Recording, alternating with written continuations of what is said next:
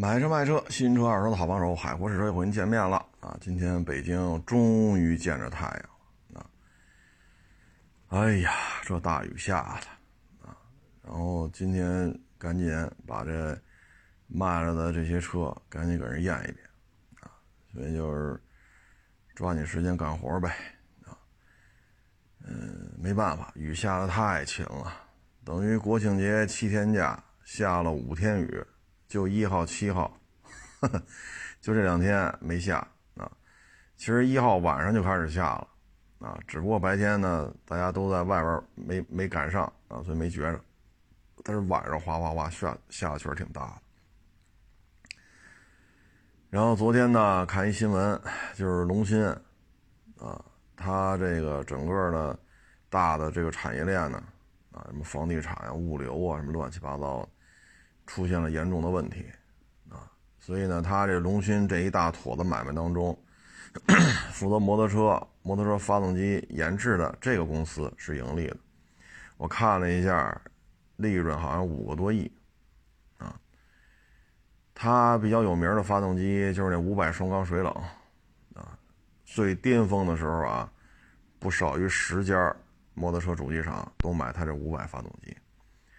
然后呢，奥古斯塔，啊，宝马，宝马是正式有合作的，包括那个宝马那踏板，啊，是叫 C 四百吧，其实三百多排量啊，那个发动机也是龙芯的，包括那小水鸟，是八五零吧，啊，那双缸也是他给弄的，再往前呢，六五零大单缸，啊，那会儿宝马那个单缸六五零的。越野就算 ADV 吧，啊，也是龙芯给弄的发动机，所以他那会儿还是挺厉害的，啊，到现在你看一年五个多亿的利润，这也也可以了啊。但是其他的产业链呢，各种各样原因吧，就不行了，所以这个打包那个打包啊，是破产是拍卖。现在呢，就传出消息来说，长城呢准备把龙芯就是摩托车这一块给收了。这样的话呢，拿到一笔钱之后呢，去补那些亏空的公司的那些啊拉的拉的债啊。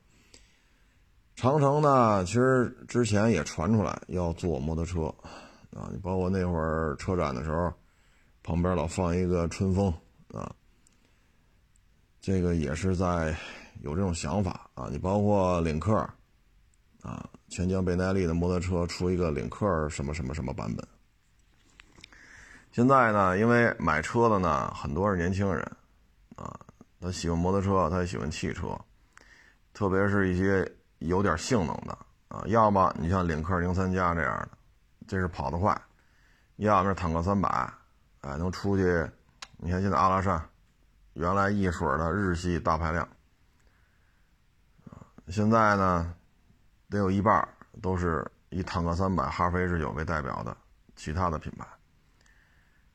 这个圈子呢，他是愿意出去折腾，愿意花钱花自己的钱买车去体验各种性能，他这个群体他有这种消费意愿，所以呢，厂家也愿意啊。所以你看，领克零三加找的是那个是六百四缸嘛，这车还是擅长于公路驾驶，而领克系列呢也是擅长公路驾驶。坦克三百呢？一前些日子那车展上不是摆的是春风 MT 八百吗？是吧？所以在这种情况之下呢，他收这个龙芯也靠谱啊，也靠谱。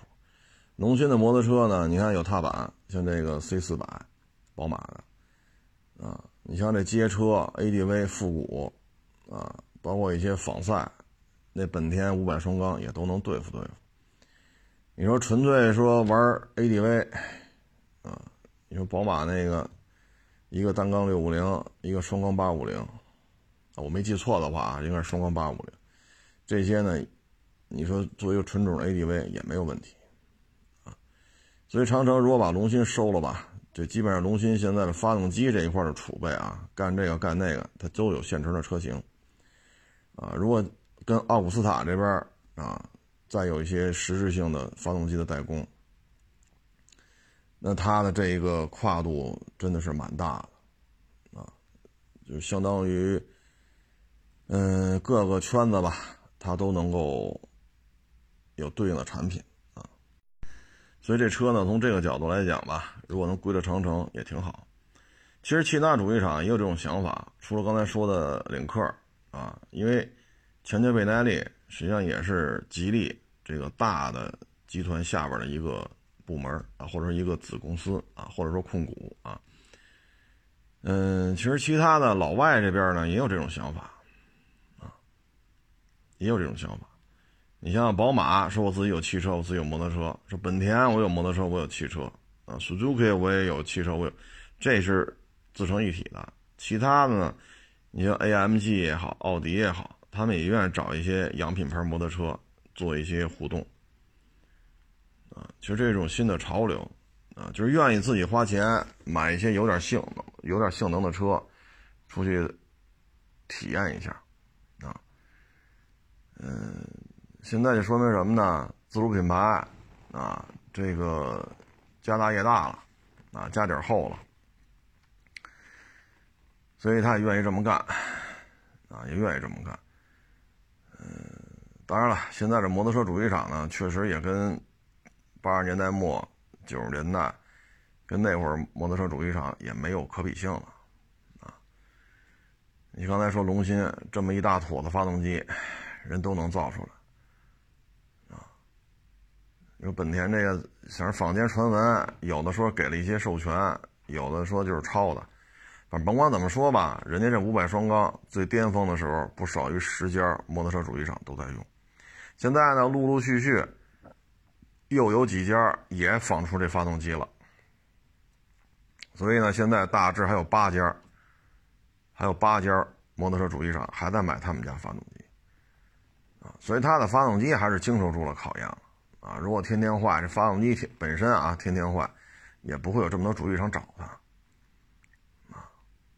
所以这还是有一定功力的，但是很无奈啊，这就是，哎呀，怎么说呢？什么买卖都要做，你就一门心思干摩托车，你说这个利润五个多亿，咱实事求是的讲啊，这买卖做的不小了，这买卖做的真不小了。你说这电商平台是吧，融了几十个亿了，有的是几十个亿人民币，有的是几十个亿美金。那融来融去又怎样啊？对吗？人家造这摩托车发动机，造摩托车这个整车，一年能挣五个多亿的利润，我觉得就可以了，啊，我觉得就可以了。但是就是什么都要干，啊，就像力帆也是，你当初你就老老实实弄这力帆呗，就弄这摩托车呗，他也就没这么多事儿。啊，什么都要做，啊，什么新能源呀、汽车呀，还要去海外怎么怎么着啊，啊，最后，你说这，对吧？哎，现在又回到力帆摩托车上了，啊，好像是要出四百双缸吧，四五零双缸，我也没记住，反正那天是看谁跟我说了一嘴，大概就是这种中排量吧，四百或者四五零要出个双缸。ADV 吧，好像是，这不又回到二十年前了嘛？啊，所以有些时候呢，你就踏踏实实把自己这点事干好喽就行了，别这么折腾了。包括北京那个汽车经销商集团叫什么来着？那就在耳朵边，想不起来了。东四环外还有他们家一家店呢。我八九年前吧，我还去过他们那那家店。还还在什么美交所，什么纽交所是什么来着？还上市啊？想不起来了，就是北京的，也是弄弄弄弄弄弄，挺大的啊！一开，当时我去那上海大众那家四 S 店嘛，可是不老少啊。结果呢，又要做房地产，又要做这个，又要做那个，整个就给弄趴下了。你想啊，七八年前就崩盘了。实事求是的讲，七八年前，你要有大众 4S 店，啊，你手里要有这么多家 4S 店，啊，还有奥迪的什么这那，实事求是的讲，那真是闭着眼睛卖都挣钱的时候，你愣把挣钱的买卖去去把这钱全拿出来去倒腾房地产，最后房地产又出了问题，整个汽车经销商集团就完完犊子了。当时他们奥迪那家店，一二年、一三年的时候，每个月啊，每个店能卖到将近二百台。你说他赔钱吗？各位，这是七八年前，哎，不是，得八九年前了。你说他赔钱吗？真的是挣钱的买卖。那会儿不像现在竞争这么激烈，说一八年以后整个车市就不行了，这不也就是最近这三四年吗？那八九年前这怎么可能呢？就愣给我忘了叫什么了，还在是纽交所吧？那会儿北京青年报还有汽车版呢，天天打广告，一说旗下有多少家店，这个那个那个这个，唉，就都是挺可惜的。你就老老实实把自己的本职工作干好就挺好的。咱就这么说啊，你说你手底下有个十十家店啊，奥迪啊、大众啊。你要赔钱，也得到一八年、一九年，你才会有经营上的压力。在这之前，一直都是挺好挣钱的，对吧？那你说，你要这这得挣多少钱呢？哎，这活活的把自己给耗死了啊！所以这就是倒腾汽车的，你就老老实实倒腾汽车就完了，别干别的了啊！干来干去，主业都给弄趴下了。这就是怎么说呢？人就这一辈子，但凡你的主业没玩明白，或者说主业玩明白了，干得风生水起，突然一下跨行业，这很麻烦。这个真的是很麻烦。特别是汽车，它对于现金流要求是非常高的。啊，你说四 S 店，你说我一个月啊，说十年前我一个月就能卖二百台奥迪，那您这四 S 店肯定买卖不错呀。对吧？十年前奥迪，这这这折扣什么的也不算高啊。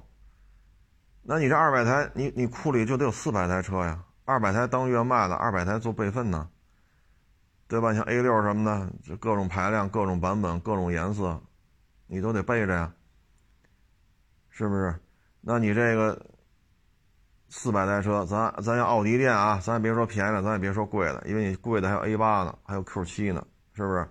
便宜的它有 A 三呢，啊，对了，那会儿还没有国产 A 三呢。十年前，咱就说这事儿吧。比如说啊，三十万一辆，你要放四百台车，三十万平均价格，咱不说什么 Q 七多少钱，A 四多少钱了，就三十万，四百台，您这个压钱得压多少？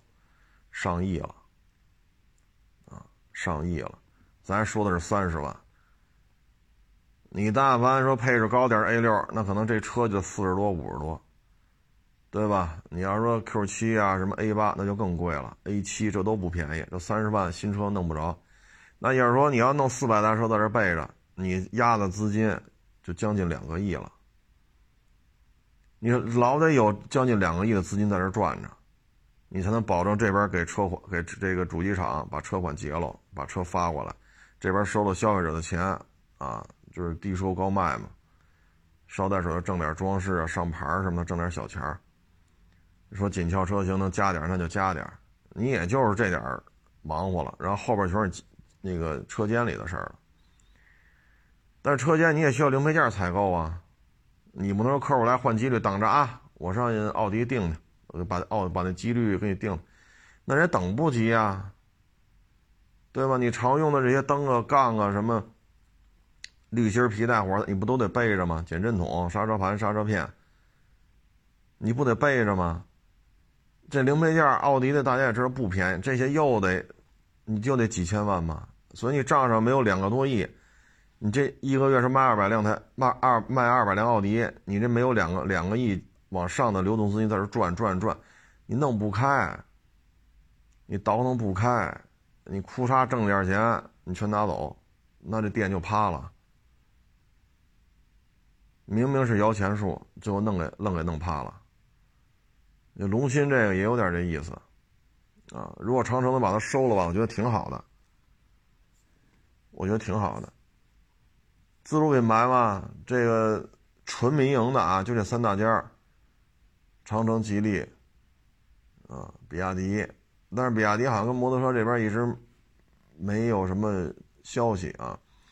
吉利呢，人家自己有钱江、北耐力，所以你再去收一家吧，这好像也不是，那就是长城呗，啊，纯民营的就这三家嘛，挺好的，啊，龙鑫在自主品牌摩托车里边，这也算是比较有特点的啊，就是倒腾发动机，啊，这倒腾的还挺多，摩摩托车发动机的销量恨不得比摩托车本身卖的还好。这也是一景 这个一度超过十家摩托车主机厂的五百都是他们家的发动机，这也是一景啊。也希望龙鑫吧，这千万别像当年的春兰似的。当年春兰，你看香港回归那会儿，幺二五双缸风冷，那发动机人就造出来了。各位，二十多年前啊，九六年、九七年的事儿了，那会儿。所以你说现在啊，这是这出个双缸机，这个那个，一四年、一五年这国内开始普及双缸机了啊，一二年、一三年嘛是豪爵、铃木啊，那个叫力威，那名字叫力威 G W 二五零，从那会儿才开始普及双缸机。其实不是一二年、一三年，九十年代中后期春兰就弄出来了。那最后呢，造空调的，造卡车。造空调的造摩托车，造空调的造芯片，造空调的还要什么这那那这这那，最后愣把春兰给拖垮了。其实春兰那会儿也是有龙龙芯这个赶脚，包括北京那家纽交所上市，哎呀，真是想不起来，就跟那个差不多，也是一路子。但是春兰摩托车真是做出来了。而且那会儿销量还真不错，一万二三吧，或者一万三千多包牌啊，加购置税什么的，差不多就就这价钱。双缸，春兰虎是太子，啊，现在叫巡航车，那会儿叫太子。春兰霸就是一街车，啊，后边中央减震，铝圈，盘刹，电起，好家伙，这在那会儿了不得了。啊，这你有一辆，哎呦我去，就跟现在你开个一千万的车似的，那真是没谁了，那真是没谁了，啊，嗯，所以我觉得，哎，都挺可惜的，都挺可惜的。春兰摩托呀，后续的车型就是虎王，啊，二五零 V 二，哦，本田那编号叫马格纳。本春兰的编号为春兰虎王，倍儿老长啊！那会儿我们认为的太子车啊，车把羊角把特高，油箱得向上撅着，前高后低，大水滴油箱，让阶梯座，后边带小靠背。我们认为这样叫太子车，但是马格纳那车吧，座、油箱、车把，它的高度差并不并不大，并不大。当然，这车特别长。啊，然后那大轮毂啊，就有点像那个奔驰 S 迈巴赫那大锅盖似的，有点像那意思。当时还骑过这车呢，啊，这正经八百还骑过这车，我还拍了照片呢。那都是九十年代的事儿了，啊，二五零 V 二，水冷，啊，其他的记不清楚了。我当时骑的那台是银色的，轮毂车身是一个色儿，银色的。唉。所以这么瞎折腾，也完犊子了，啊，也完犊子了。哎，说这事儿吧，我就想起这个昨天铺天盖地的都是皇冠陆放的试驾稿件，各大媒体平台全是啊。我一看皇冠陆放十月五号是去哪儿来？这是我没没太看明白，是是阿拉善还是哪儿来着？又去做这种。沙漠的这种试驾啊，然后呢，你看各家媒体报出来了，都是皇冠陆放啊，在沙漠上健步如飞，身后的卷起的那滚滚黄沙，哎呦喂，好家伙，一看，陆巡霸道啊，红山啊，什么坦途、塔库马、海拉都靠边站嘛，这沙漠里这矫健的这种身姿，哎呀！以后去无人区就开皇冠，差点说成汉兰达，就开皇冠陆放就行了。我说你这种，咱要说照片啊，确实拍的挺美的，啊，这个生活中这个确实很美啊。咱有什么说什么啊，车手的驾驶，摄影师的拍照，啊，构图，确实做的非常好。最起码这些照片我看着挺帅，我给他发到微博上了啊。但是呢，就这车而言吧，我们还是说奉劝大家啊。就这车不适合沙漠里行驶，啊，这车，你说它要适合沙漠行驶，我勒个去！哎呀，就像刚才说那些车都可以淘汰了，啊，什么途乐、帕杰罗、陆巡、霸道，是吧？都都都可以歇了。这个呢，就是一个城市 SUV，所以你要是真是花自己钱买的车呢。就别这么折腾了啊！因为你这个，你看没大梁啊，就是一个城市 SUV 的底子，又开着这么大一天窗啊，这大铁皮壳子，它整个的强度，它适应的还是柏油马路啊。如果走非铺非铺装路面，得是硬质的，你不能说好全是鹅卵石、炮弹坑、交叉轴。驼峰路，哎呦我去，啊，或者说那有些路况艰难啊，艰难到你都无法形容这路况什么样。那你在这种情况之下，你非得开着开着汉兰达或者皇冠陆放，那你真是自己拿自己当回事儿，自己拿自己当个玩笑了。这车可不能这么干。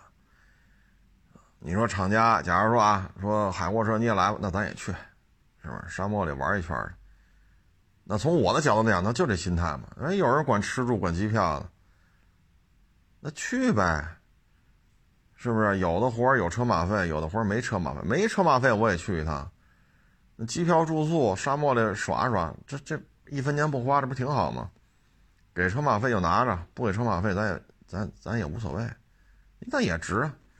但你要说咱咱买一台车也这么开。我得跟您这么说啊，就沙漠的这些车呢，首先，这个是厂家提供的。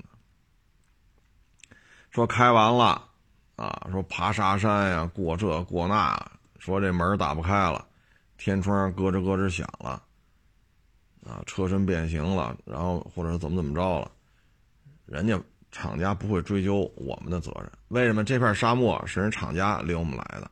人厂家就让我们在这儿开，就让我们在这儿拍。那这车你说，是吧？那不可能让我们赔啊！我们开完了，拍完了，说是来啊，来一趟啊，发个微博，发个朋友圈，行行行，没问题，那就发，是不是？但是你自己你可得想清楚了今年好像这些城市 SUV 不去沙漠里耍耍去，好像都都不行啊，跌了份了。啊，三缸奇骏折腾完，汉兰达又去啊，不对，皇冠陆放啊，皇冠陆放又去，这个就有点过了啊。有有什么说什么啊，就是各位花自己钱，因为皇冠陆放加的比较多，嗯，加价加的比较多，大顶配加价，然后还没车，加上购置税全办完了，基本上奔四十了都。这钱可是您的啊，不是我的。你愿意花这价钱买，买完了你可别这么折腾，啊！就以我对于虽然新款汉兰达我们还没收着呢啊，我们只收到过 2.0T、2735进口的国产的啊，我们收到的汉兰达就这些，新新新款这个没收着过啊，包括换陆放也没收着过，但是以我们对于带大梁的丰田车和不带大梁的丰田车的这么多年啊，也过手这么多了。我们的对这车的理解呢，就是您还是悠着点啊。宣传呢归宣传，开呢归开，啊，这是两回事儿。这要是整不明白了，您说您自己的车，要么车门打不开，要么打开关不上，要么天窗异响，要么后备箱盖开不开，啊，然后这车身就这那那这，这只能说您自己自己兜着了这个啊，所以别太那什么啊。昨天呢，除了收车，昨天还有网友找我聊天嘛，我也跟各位做一个分享吧。嗯，这网友啊，每年都找我聊天了，啊，每年都来个一次两次，都挺老远的，离北京得有几百公里，所以呢，就是我也说声谢谢啊，我这何德何能啊，人家每年都来看看我了，啊，这必须得说声谢谢啊，这真是呃情分啊。昨天呢，就聊聊一事儿吧，就跟各位做一个分享吧，就聊北京的这个房子。啊，包括他们的孩子将来的这个考学的问题啊，其实有一事儿吧，就跟各位做一分享。他们呢是一亲戚啊，在北京呢卖菜卖了十好几年啊，大致九十年代末来的北京，卖菜卖到一零年吧，零九年一零年，反正卖了十十好几年，辛苦啊，这确实非常的辛苦，起早贪黑的。风吹日晒啊，下大雨下大雪都得盯着这菜摊，这有什么说什么，非常的辛苦，真是辛苦钱十几年挣了一百多，啊一百多。奥运会之后呢，说北京这个路边的这些商贩啊，什么管理吧越来越严了，然后这种超市越开越多，他们呢岁数也大，所以确实啊。这生意，你说进超市啊，人大超市人自己就有卖菜的、卖肉的。哎呀，小超市吧，人卖菜的业务也不太多，所以就不想在北京干了，走了啊。但是走了之后，这事儿啊，前半截儿确实很辛苦啊。咱除了说人辛苦，咱也没法形容什么了。人确实辛苦钱儿啊，凌晨就起来就出去进菜。啊，早上天一亮，上班人一多，就在这摆着，摆着卖，一直卖到晚上七八点钟，啊，等这下班了再去买。他这事儿啊，就得跟各位分享在哪儿呢？不是挣了一百多万吗？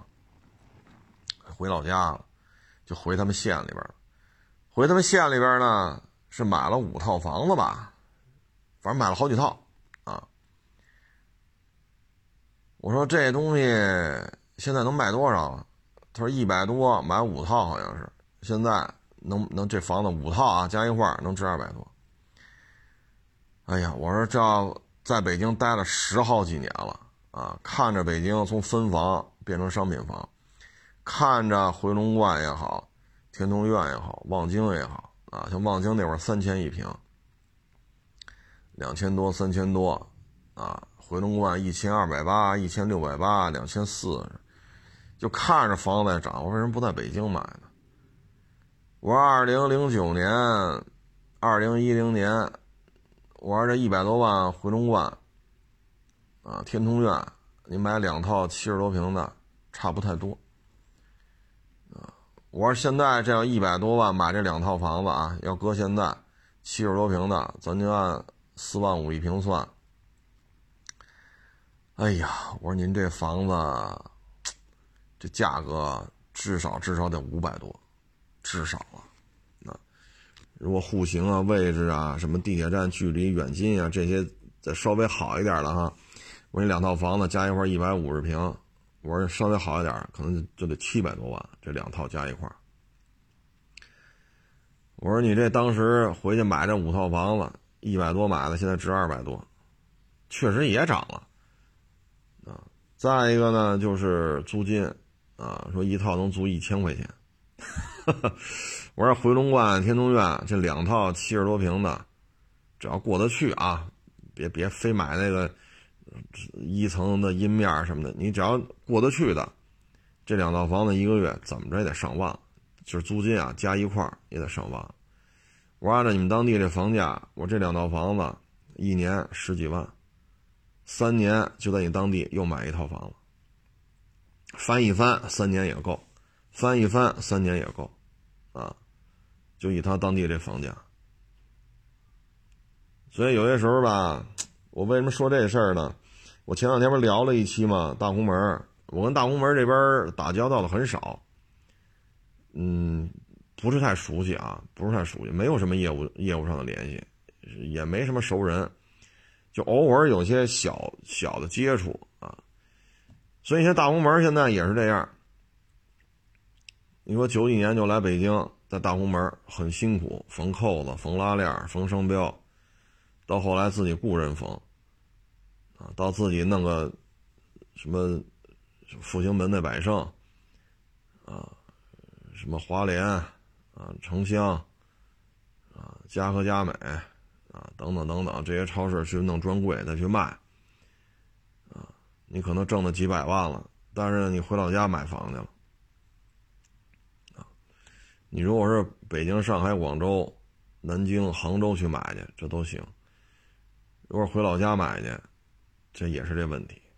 因为大红门这一撤，有些人呢，你说珠江丽景，啊，什么那边还叫什么草桥那边叫什么烈日家园，烈日家园好像是四千五吧开盘，当时四千五我记得，他那楼那楼顶是。挺有意思，那楼是不高，那楼顶是那种弧线的啊，那楼顶挺有意思了。烈士家园，四千五开盘，你当时要买了呢，你现在后边加一零，啊，加一零还未必买得着都，啊，所以现在说奋斗二十年也干不动了，产业环境也变了，也不允许你这么干了，那就告老还乡吧。所以有时候真的是一个决策的问题，真的就是一决策的问题。为什么说这事儿呢？你看，还有一个也是卖菜、卖水果啊，也是卖了二十多年，不止。他因为九十年代出来的，他卖了将近三十年了。现在呢，也准备回老家了，回村里边了。我原来节目当中说过这问题。两千年的时候，拿三十万回他们村。啊，离北京也几百公里，回他们村花三十万，要盖那个二层楼大院子，恨不得那围墙都镶瓷砖啊，就让村里看看我从北京挣着钱了。当时他们家孩子的老师，当时他们村里的村长都找到谈，说咱们村啊没有什么发展，像你这去了北京了，就别把钱往村里投了，你拿着你这三十万，你去北京买房吧。他孩子的老师这么找他谈，村长这么找他谈，不听，我不能在乡里乡亲嘛，是不是？我不能在村里的这些七大姑八大姨面前，我不能跌这份啊！我就得在这。二零零零年的时候，五环边上买一个七七八十平的房子，也就二十万。零三年、零四年的时候，也就二十七八万，就是七八十平的房子啊。所以他这三十万。两千年那就不是五环了，他得上四环外边找找去了。啊这房价真，因为你看那会儿望京，望京好像三千吧，零零二年、零三年。你说三十万当时砸望京一百平米够了，那会儿街道还贴条呢，号召大家去望京买房，这个那个，还还还还贴着公示呢，又卖不出去，啊。你说望京现望京现在哪有三千块钱一平的？没地儿找去了。当时他们村的村里边干部、孩子的老师都找他劝，说你这么花不合适，不听，就非得干。你现在呢，你说也干不动了，辛劳一辈子，现在手里还有个大几十万，但这大几十万买房买不了了呀。你这在北京，你说大姐说这望京还有没有三千一平的？望京那没有了呀。可北京也找不着三千一平的了。你这大几十万，你你首付都够呛。你现在孩子大了，啊，一个呢都有孩子了，另外一个也谈婚论嫁了。你说这些孩子生在北京，长在北京，虽然说没有北京户口吧，但是他的。口音、思维方式、接人待物，他都是北京这一套了。你再让他回村里边，说家里还有七八亩地，再回去种点地，养几只鸡，养几只羊，他他他回不去了，你知道吗？生在这儿，长在这儿，你说你这咋整？啊，然后孩子都在这儿娶妻生子了。你要是说从口音啊、聊天啊，你会发现这就是一北京孩子。但是你说现在这俩孩子，你说都得租房子住，那有的时候就会受埋怨。啊，就是你说回去，不就几百公里吗？回去吧，村里也饿不死，村里也有小工厂什么的，要么就镇上有工厂去去打工，回不去了。真的是回不去了。说家里还有七八亩地，接着种去呗，回不去了。啊，说再养养养个一二十只鸡，下点鸡蛋，再弄个五六只羊，是不是羊？每年的杀头羊，这这这羊还能卖俩钱儿，哎，你说老人行，你说辛劳一辈子了，那下一代接受不了了，啊，这就下一代接受不了了。你现在孩子一谈这事儿，你说孩子心里肯定也不痛快，对不对？你好歹当时要买一套呢，也也不至于说这孩子跟这儿。你指着孩子的力量再去买，现在说长大了二十多了，你让去买房去，这收入又确实这个差距有点大了。你毕竟买套房一张嘴就几百万，没办法，这是很残酷的现实。哎，你说时光能倒流，他肯定不在村里花三十万弄这么个房子，恨不得连围墙都给贴上瓷砖。你说有什么用？咱又不是开澡堂子。是不是？你弄个那几百平米的院子，弄个二层楼，你你要什刹海边上行，这值了钱了，是不是？村里边，你说这玩意儿离北京好几百公里，有些事儿吧，这就是说明什么呢？就是没有融入到这个城市当中啊。我指的不是说户口，我指的什么就是。对这个城市的看法，老是想挣完钱就回家，挣完钱就回家。但有时候你你你你在北京和和村里边，这之间是有巨大的差异性的，巨大的差异性。尤其是大红门这服装一条街，有的说什么烈士家园呀、珠江丽景啊，包括远点的像怡海花园啊，说那边再往那边走点什么。那叫什么珠江帝景啊？那房子更贵啊，或者宋家庄啊？你这你这附近嘁哩喀喳，有的就觉得我就不回去了，我就在这住，怎么了？我就在这住了，习惯北京的生活了。回去再种地去，好家伙，做了二十多年买卖，回去种地这个这也干不动了，已经很陌生了。那就买了呗，自己买一套啊，对孩子还得有，钱也够。房价又涨了点那再买一套。哎，这房价又涨了，哎，这东西行哎，再买一套，哎，又涨了，得，稀里糊涂买了三四套房子。你现在你说想怎么过怎么过？所以有些时候，这又这又是说什么呢？就是这个根儿怎么留？你说户口吧，是户口的问题啊，没有户口不代表不能在北京生存。你看这个不就是吗？生孩子，九几年就来卖卖菜、卖水果什么的，那孩子也生在北京，长在北京，啊，小学、初中都在北京上，高中不让上，那就上个别的呗，啊，孩子已经习惯这边的生活了，所以你现在你孩子你家长他多多少少也是受埋怨，对吧？所以有些这事儿吧。有些问题真是，咱也解决不了，啊，只是跟各位做一个分享吧。总结来看吧，就是什么呢？北京产业多，说这个产业，比如说大红门不让干了，服装一条街，歇菜，但是北京还是北京，它依然有两千多万人，啊，它的教育产业链、医疗产业链。啊，包括各个部、各大部委，啊，各个大使馆，包括什么欧盟啊、北约呀、联合国呀，世界粮食计划署、什么世界卫生组织，这些在北京可都是有，都是有点儿的。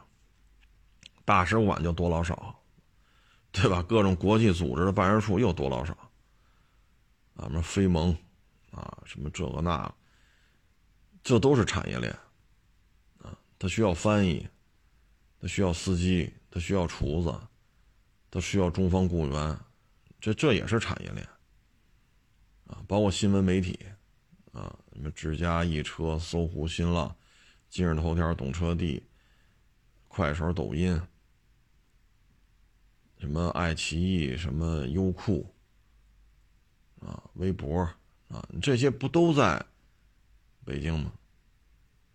这就不老少了，咱不能说全得来啊，但这这这这已经是不老少了，不能说全部都在北京，但这已经很多了。这个，这也是他的一个产业链，你包括文艺圈啊，你说这大导演啊、大影星啊什么的。你包括德云社，郭老板是天津人，那天津那是曲艺的曲艺这个圈子的一个，应该说是根据地，啊，说相声的在天津要说不响，那你这业务不行，是不是？那为什么还要来北京啊？郭德纲在北京挣钱，在天津挣钱。所以它都是有产业链的。你包括现在说相声小小社团、小团体，有的是，除了德云社，有的是西安、哈尔滨，对吧？包括其他地方，但是你看最火爆的在哪儿？还是在北京。而这种小剧场、小小剧院哪儿最多？单一城市来看，北京最多。所以有些时候就是这行业干不了了，其实北京它还有其他的机会。还是有其他机会。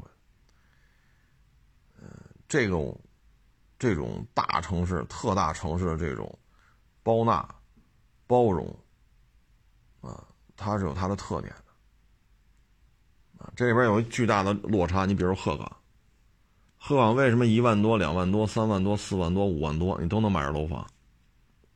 这十几万还能买着楼房，二十几万也能买？为什么呀？在北京说几万。我勒个去，是一平吧？人家是一套。那鹤岗原来是什么特点？挖矿啊。现在挖挖的差不多了，这一下就萧条了。它没有这么复杂的产业链。你假如说鹤岗来二十所大学，二十所大医院，对吧？包括刚才说那些大媒体来二十家。大使馆就算了，那不是首都，就是就是领事馆，再来一百个，再来俩机场，再来四个火车站。你说鹤岗的房价还能三五万一套吗？我挖矿挖不着，我就不挖了呗，干别的一样。就跟北京京西这一边，京西门头沟山里边也有煤矿，你看现在煤矿基本上都停了，但是不耽误门头沟的房价上涨。现在门头沟也没有几千块钱一平的了。便宜的也得两三万，贵的呢，五六万。那两三万就太偏了啊！你这，因为门头沟地铁通的不是太多，那也没有一两千一平的了。它都是，你看这这就是，因为依托于北京嘛，它很多好办。你包括上海也是这样，啊，包括广州、深圳、杭州、南京都是这样。它城市规模一大。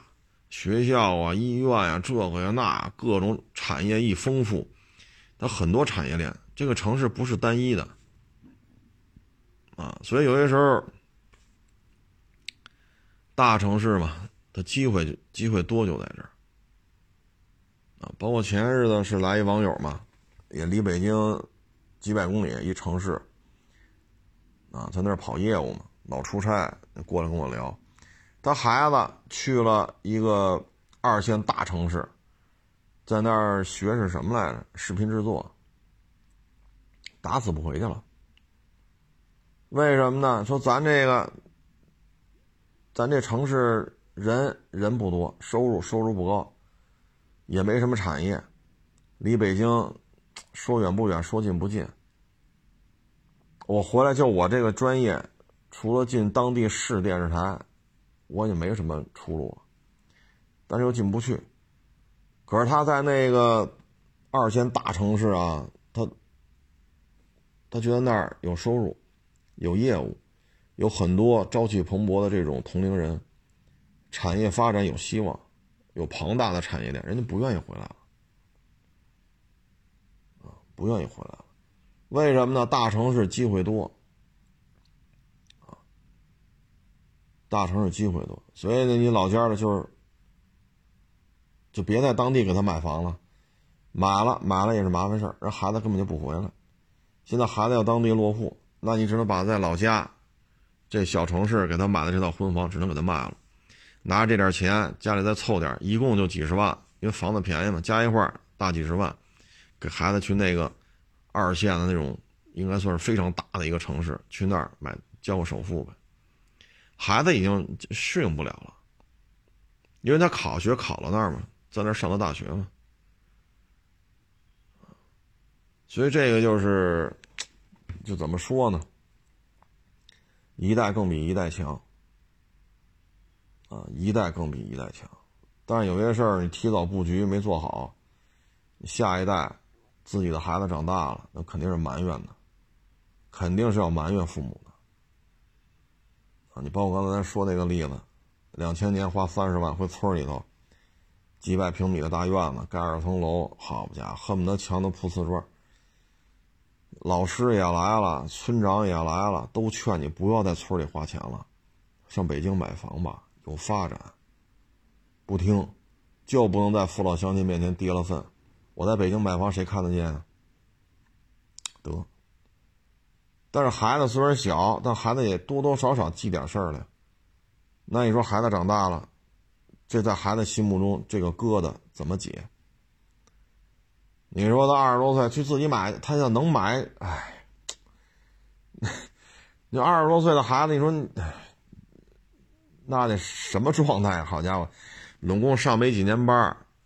哭嚓几百万就掏出来，这这难度有点大，这个。所以你到老了，然后你说能不受埋怨吗？啊，所以有些事儿真是，哎，做父母啊，真是不容易啊！又得把孩子生下来，又得把孩子拉扯大，这边吧，真是含辛茹苦。你说卖菜也好，缝扣子、缝拉链也好。真的是很辛苦，很辛苦，这边还得把孩子拉扯大。凡是有孩子的听众啊，我一说就都能理解。拉扯一个孩子不容易，有的还不是一个，有的人生了俩，非常的难。然后，唉，也是决策上的问题吧。你现在辛苦一辈子了，你到老了，孩子这儿，你租房子嘛，这很现实的问题嘛，按月交房租啊。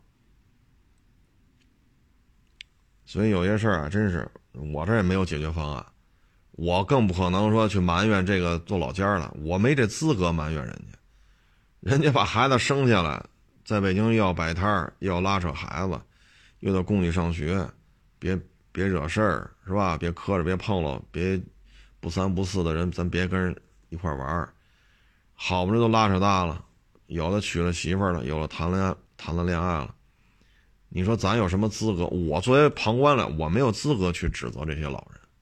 人家付出了十几年、二十年，人付出了这么多青春，我有什么资格指责人家？但是呢，作为孩子来讲，肯定心里多多少少是有这个情结的，他解不开，他解不开啊！因为你你搞对象，你娶媳妇儿。然后他再生孩子，这都牵扯一问题：住哪儿啊？你住哪儿啊？这是很，你每天都得睡觉吧？啊，你说吃饭，咱上饭馆吃去，弄个盖饭，弄碗面条，是不是？睡觉呢？所以有些时候，嗨，这种话题一聊吧，无解，没有一个解决方案。我肯定不能去指责这老一辈儿，没道理，没有道理，没有资格去指责人。但是家家里边这些事儿，孩子不高兴，那这我也管不了，那也不是我孩子，对吧？这老人也不是我父母，我跟这家没有任何关系。那人家孩子对人家父母有这个情节，那有时候真是这事儿就不好办了。啊，现在也也就很很很很现实啊，二十多岁，拿个几百万买房去，这。这难度有点大，这个，啊，这不是所有家庭都说孩子说结婚给给给你五百万买房去，给你一千万买房去，这样的家庭凤毛麟角啊，啊，像前两天聊那期，咱就说大学说九月一号开学啊，到十一，这不就一个月吗？对吧？那这一个月，有些孩子自尊心就受不了了。啊，他可能在他们那儿，他们当地学霸，考到北京来，令人仰视。但是，一进宿舍，这个落差就很大了。啊，有的那孩子可能，可能十一之后人就不来了，人外边买房了，人上自己家买的房里边住，人宿舍人不住了。有的呢，可能还住宿舍，买房是够呛。但是人家今儿买个包，五千，明儿买个口红八百，啊，后天买双鞋，七千。那你这边可能爹妈一个月只能给你一千，如果爹妈给你一千五生活费，那爹妈可能一天就只能吃两顿饭了。他有些事儿就是这么现实，但是这样的巨大的落差，他可能就体现在一个宿舍里头。说四张床、六张床、八张床，它就体现在这宿舍里头。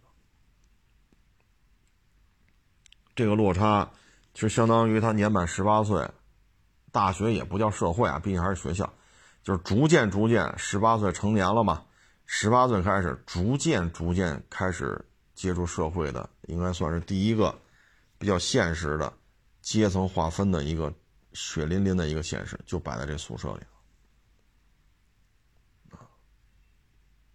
这确实，哎，包括有些网友啊找我聊了，嘚瑟来嘚瑟去，啊，我说我说这都年过三十了，对吧？你也不能说你太年轻吧，毕竟都三十三十多了，你说家里呢，自己的父母这一辈儿呢，也不是说特别的怎么怎么着。那你这儿考到北京来了，啊，一个月挣个一万多，啊，你在北京也也娶了媳妇儿了，你你要我说啊，就攒点钱，勒勒裤腰带，啊，说户口也解决了，媳妇儿也娶了，婚也结了，勒勒裤腰带，生孩子之前看能不能买套，哪怕买个一居室呢，不介，还要玩儿。啊，摩托车呀，啊，什么这个跳伞呀、滑雪，哎呦我老天呐！我说咱这有一次嘛，就跟他聊，我说您就别这么换摩托车换着玩了。确实又找我聊天了，人家老换摩托车，大金翼、大水鸟、大海，人家买了三套房了，人家那就换去呗，你都买三套了，对吧？考到北京来，拿了北京货，啥也没有，但是买了三套了。那你现在说我压力大，啊，我们十三姨啊、大金翼啊、大哈雷啊、大，那那你就换吧，家里也不会说什么，你别出事儿就行了。你都买了三套房了，还能说你啥？也三十多，我说您这个也三十多，你总得弄个家呀。没事儿，这单位给这租房有补助，一个月给好几千呢，租呗。我说你将来。孩子要不要？你将来要孩子怎么办？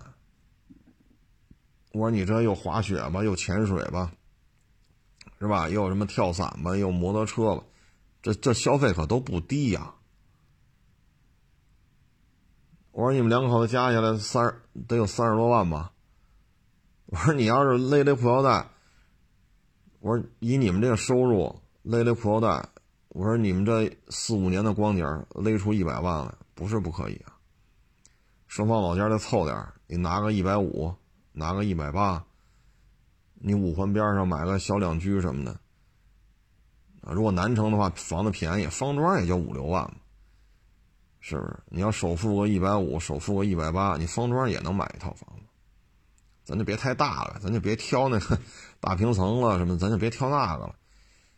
你好歹有，我说你将来有了孩子，你现在能挣，又没孩子，没什么开销，你打算过两年再要，你这点钱全造了。你说两口子一年挣三十多万，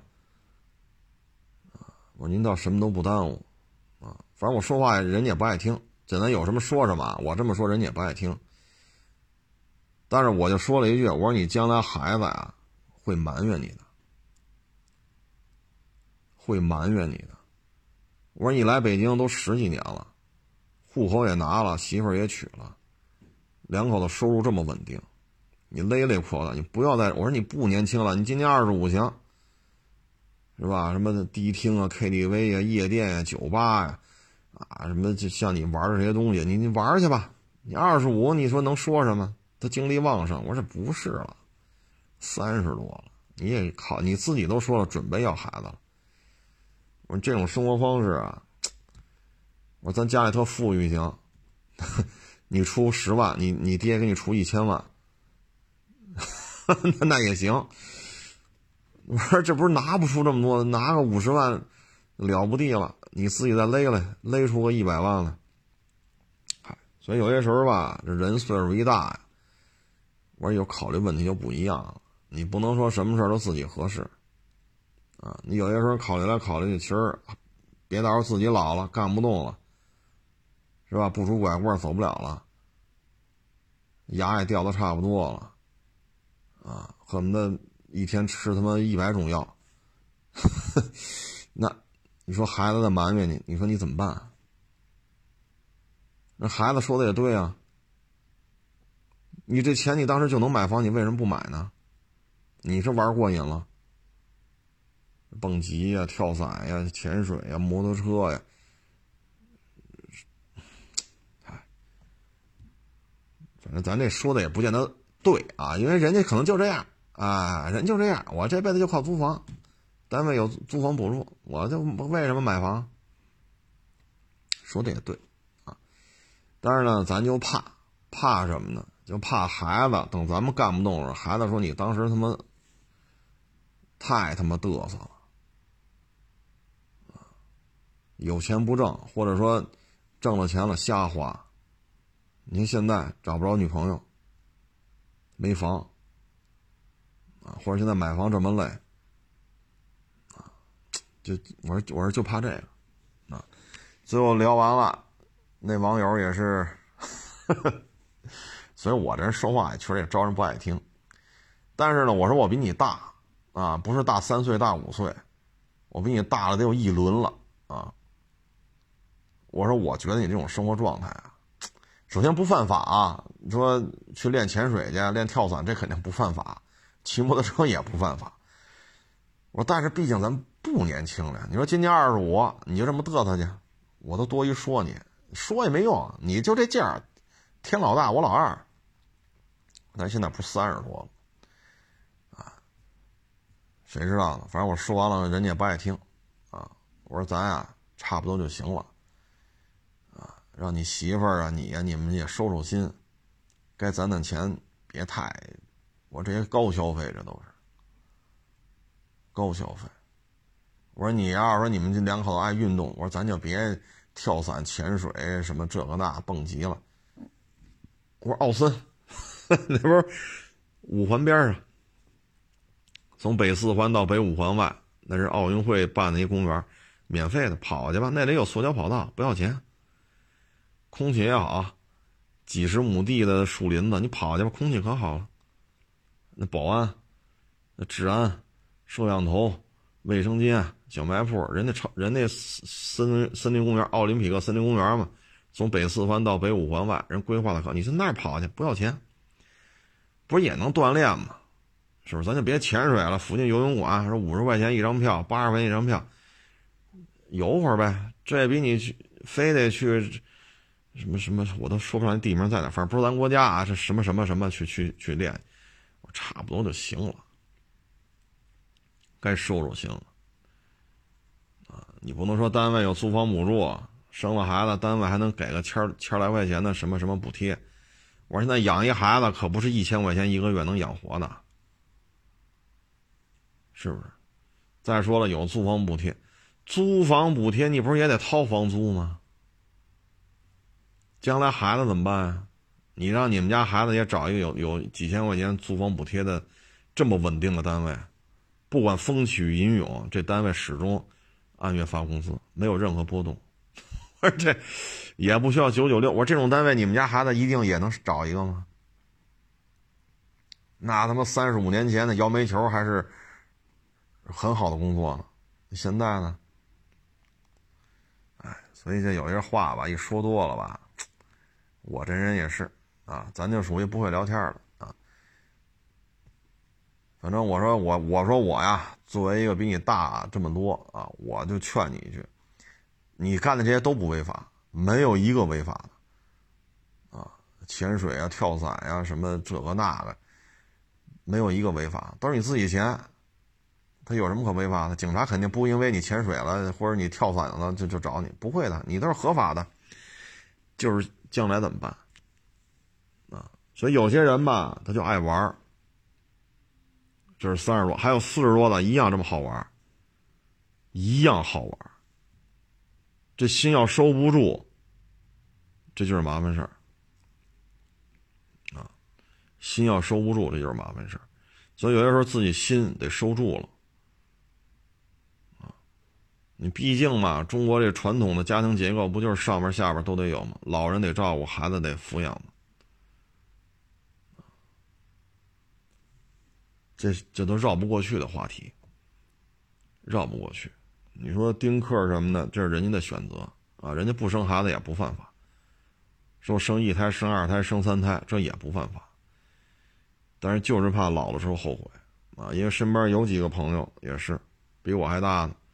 四十多了，突然觉着 别人家一聚会，就大家哥们儿弟兄一聚会，都是都在聊孩子怎么着。说四十多了，也也不可能天天出去，就像刚才那年轻点说蹦极、潜水、跳伞，你也岁数大了也玩不动了，胳膊腿儿也恢复的也慢了。这时候一下觉得家里。缺少这种感觉了，四十多了再去生，到老了后悔了再去生，那媳妇都四十多了，哎呦，这孩子生的哟，真的是很艰辛啊。你说二十多岁、三十多岁生孩子，对于女同志来讲，就鬼门关上溜达一圈；四十多那就不是鬼门关上溜达一圈了，风险太高，花了多少钱，受了多少罪，四十多了生下孩子了。生完孩子了，说抚养吧，嗨，也说我说我说这岁数孩子都上学了，你这幼儿园还没上呢。他说嗨，反正这些年玩归玩，房子买了，啊，房子买了，啊，自己买两套，爹妈没了之后，爹妈的房子也是我的，啊，等于传给孩子，至少得三四套房子。即使我们走的早，走的走的走的早，将来孩子一个人生活，三四套房子也不至于饿死。就有些天儿吧，到了四十多岁再去聊吧，有些时候就比较，反正我就说什么呢？咱要想好了，咱就这么过。将来千万别后悔。你说三十多，我还就愿意蹦极去，我就愿意跳伞去，我就愿意潜水、玩滑翔机什么，大摩托，别后悔。你就这么活，千万别后悔。自己开心就好，啊！包括说不要孩子，不要孩子是人家的选择，人不又不妨碍咱们，是不是？也不违法，这是人家的权利。但是呢，就是别到了四十多的时候，啊，甚至于到五十多的时候，这时候再后悔，啊，这就麻烦事儿了，啊，这就麻烦了。前两天呢，也是一网友给我发一小视频。哎呀，这什么情况呢？那小视频看完了，我也挺那什么的啊。他们呢是一传统的家庭，啊，就很传统，就按部就班嘛，就是该去娶媳妇、生孩子什么的。然后呢，自己也买了房了，老家也有房，他呢是独生子，媳妇儿独生女，等于双方老家的房子也是他们的，他自己也买了，所以等老人没了之后，他这手里房子就好几套，其实挺安稳的。然后老人岁数大了，就送医院去，送医院呢突发急症得抢救，然后呢医生给他讲，你这个有可能就就过不来了。就过不来了。你要知道有这风险，有可能救不过来，你得确认做这手术有可能有后遗症。现在不都这么说吗？咱咱都理解，就听着呗。医生就跟那说，得用什么药啊？用这药可能会有后遗症，后遗症是什么？你看你能不能接受？我们认为用这药是比较好的。现在治这个病都用这个药，但是它有后遗症，你看你能不能接受？就跟这讲，就听。哎呀，说能接受，弄吧。这已经没办法，那那你就不救了，你不不不不不用这药，他没后遗症，那他们人就死了，那就用吧，那签字签，交钱交弄，然后呢就两口子，啊，两口子，孩子也大了，十好几岁了，说孩子也帮着弄这那的，怎么一家三口弄这老人，一家三口忙过来忙过去，啊，这时候呢。旁边那个病床上的，就一女孩也不不能说女孩了，也四十多了，就搁那哭。那床上也躺一老人，然后呢，嗨，都是这种急症嘛，那哭也正常，所以也没太当回事医院嘛，这种病症嘛。后来呢，赶上他，就他和他媳妇嘛倒班看，然后他叫护工，啊，有时候孩子。十几岁了嘛，自自己在家，他自己也能照顾自己。这时候呢，那女的就跟他聊，他说：“这应该怎么办呢？”他说：“你就该做手术做手术啊。”就搁那那这。后来这女的一边说一边哭，：“为什么呢？没结婚，没有男朋友，独生女儿，家里一老太太，这是这是他爸，老太太腿脚不利索，出不了门了，也需要人照顾。”这个现在突发急症躺这儿了，就不知道该怎么办了。他说：“这，这就没法聊了。这个，那能怎么办呀？你也没结婚，你更更甭提孩子的事儿。你也四十多了，这有时候就没法聊了。这，你说怎么怎么管？”他说：“我们两口子倒班看老人。”孩子好歹大了，自己回家能弄点吃的，知道自己洗洗衣服啊，收拾收拾，是吧？知道自己这个学习，好歹十好几岁了。他说：“我们两口子这都，这也是熬的，也是挺挺难受的，因为倒班的看着嘛，然后护工是护工，看着归看着，就是，就已经很累了。哎，他说这我们也管不了啊，这个。”所以有些事儿吧，就得想好了，真是得想好了，啊！所以你你你你你别到时候到老了，这也干不动了，创业去，你都这岁数创个屁呀！啊！别到时候子女埋怨或者自己后悔，啊！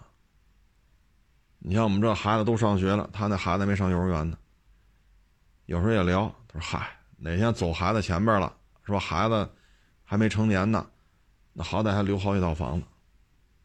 就我们也只能听着，我们能说什么呀？你说有些聊天吧，到这个岁数聊天，有时就比较比较苍凉了啊。但这就是社会现状，所以有些事儿啊，想清楚。三十多了还这么玩，不犯法啊，不犯法啊，这这这一点都不犯法。啊，你愿意潜水潜水，愿意跳伞跳伞去。说不生孩子也不犯法，都个人选择的。但是就是怕到了这时候怎么办？啊，你说后悔了再弄，那来不及了。你像那四十多了，媳妇四十多生个孩子多费劲。哎呦我老天哪！我说您这二十多三十多的女同志生个孩子，就豁出半条命去。我说你媳妇这得豁出五分之四，甚至于。十分之九的命去生这个孩子，那没办法了。到这时候后悔了，又想要孩子了，那你四十多，那可不是很危险了吗？很危险了，那有可能就大人孩子都没了。这这这这风险不是一般人能承受的啊！唉，所以各位吧，就有些事儿想清楚，嘚瑟呢，差不多就完了啊！绝大多数人就是普通老百姓，照顾好老人，照顾小孩小孩长大了，自己也老了，再帮着小孩照顾他的小孩自己也差不多也就这辈子就结束了。绝大部分都是这样，啊，中国的传统的家庭观念就是就是这样，就是这么个现实。说人家家的买十个四合院、八个别墅，这样的人有有，也不止一个，但真的是万分之一、千千万分之一，啊，所以有些时候吧，尤其是年轻的时候，啊，有些问题得想清楚。说二十多岁无所谓，嘚瑟去呗。说也没用，天老大，他老二，你说他他爱听吗？到到到了三十多岁，有些问题真得想想了，啊，真得想想。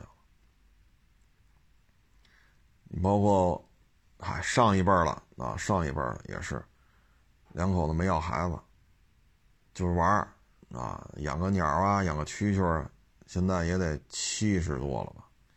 头几年我还看着出来呢。见面我人叫呢，叔叔好，叔叔好，叔叔怎么着了？这那，辈分在这儿嘛，都得跟人打招呼。我说这二年怎么见不着了？后来一说岁数大了，下楼费劲了。